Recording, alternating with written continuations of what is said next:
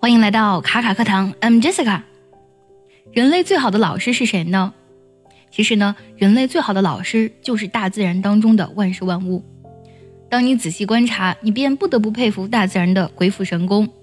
人类很多的创造发明的灵感呢，其实都源自于对自然界生物的观察。比如说，高通效仿了蝴蝶翅膀的色彩原理，并且呢，将它应用在自己的显示器当中。再比如说呢，科学家呢研究跳蚤的膝盖，发现呢这个膝盖当中的截肢弹性蛋白的威力，并且呢依次研制出了具有百分之九十八弹性的近乎于完美的橡胶。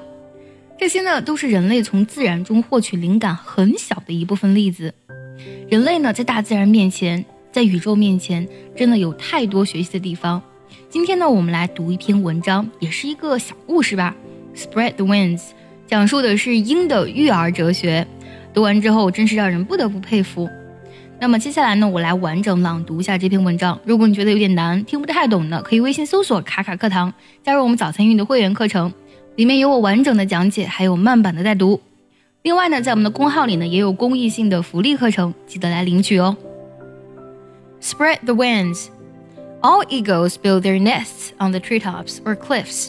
After observing carefully through the binoculars, the ecologists found that the mother eagle first held some thorns on the bottom, then put some small keen edge stones on the thorns, and later held some dried grass, feathers, or hides on the small stones to make a nest for incubation. As the young eagle grew up, its feathers gradually fledged. The mother eagle thought it was time for the young eagle to learn to be self independent. She began to stir the nest making the dried grass and feathers drop off and expose the sharp small stones and thorns.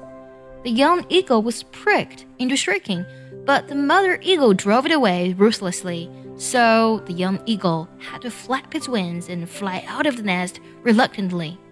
Was the mother eagle cold blooded? No, she deeply loved the young eagle she gave birth to. However, more eagerly, she longed her cherished young to soar all around. So, she must relentlessly force her baby to fly away from the comfortable home and learn to be independent. In fact, life is like a bowl of vegetable soup whose delicious seasoning, if not stirred, will always sink in the bottom. Only you work hard to stir yourself can you show all your inherent talent and ability, just like the young eagle. The mother eagle mercilessly stirred the nest and forced it to fly independently.